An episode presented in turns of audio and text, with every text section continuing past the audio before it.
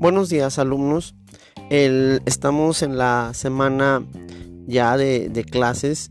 Eh, vamos a checar en nuestro primer tema los tipos de reproducción de los seres vivos.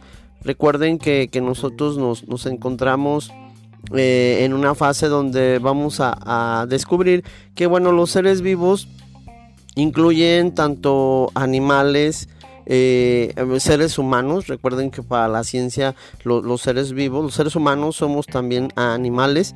Y bueno, también va a haber muchos organismos que son seres vivos que vamos a ir descubriendo a lo largo de este curso de biología eh, bueno, algunas formas de, cómo crecen, cómo se reproducen, cómo viven y bueno, también cómo mueren.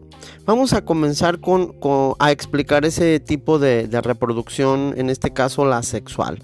Recordemos que, que muchos de los organismos tienen una reproducción sexual, que es la que nosotros conocemos propiamente, pero también hay una reproducción asexual. Vamos a ir viendo todos, todo este tipo de detalles. Vamos a comenzar con una palabra muy importante eh, al inicio de este curso llamada mitosis, ¿sí? la cual es, una, es un tipo de división celular que da origen a dos células hijas con el mismo material genético, ¿sí? Eh, que bueno, en este caso que la célula madre, lo que implica para esta una división exacta de su genoma.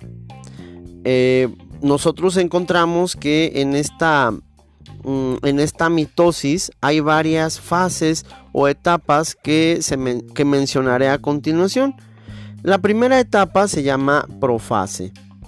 La segunda etapa se llama metafase. La tercera tiene un nombre o recibe el nombre de anafase.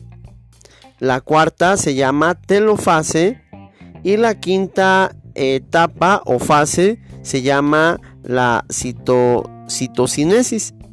Cada una de ellas, a su vez, eh, algunas, no todas, tienen una, alguna subdivisión. Por ejemplo, hablábamos de la primera etapa llamada profase, la cual también tiene una división. Eh, número uno, una profase temprana. Y número dos, tiene una profase tardía. Bueno, eh, recordemos que cada una de ellas tiene un, un ciclo o una fase principal, la cual propiamente la vamos a ir viendo o checando en nuestro cuadernillo de trabajo. Viene explicada de una manera en la que podamos entender un poquito más eh, este tipo de, situación, de cómo es la mitosis.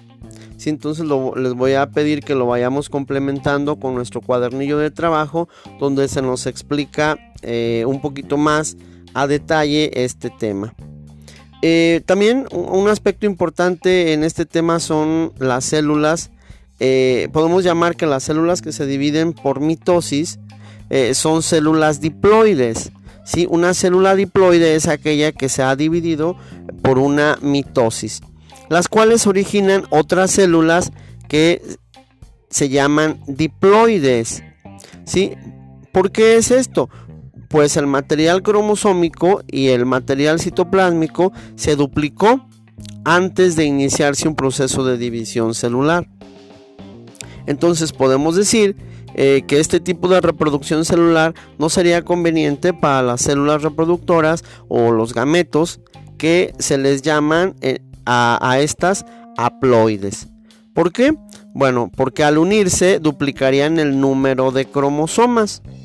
Sí, eh, vamos a recordar que la mitosis en células de, por ejemplo, de una cebolla, recuerden que tanto frutas, verduras, bueno, todos tienen una reproducción o una división celular.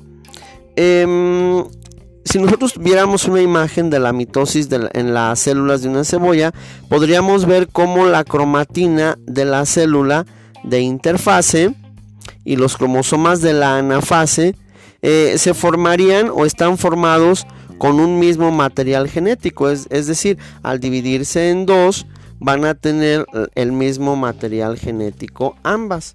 Sí, bueno, los invito para que con la ayuda de nuestro cuadernillo vayamos viendo también algunas de las imágenes que nos van a ilustrar las fases en una mitosis, sí, y cada uno de, de podríamos llamarle como el camino que van que van siguiendo hasta tener una división celular.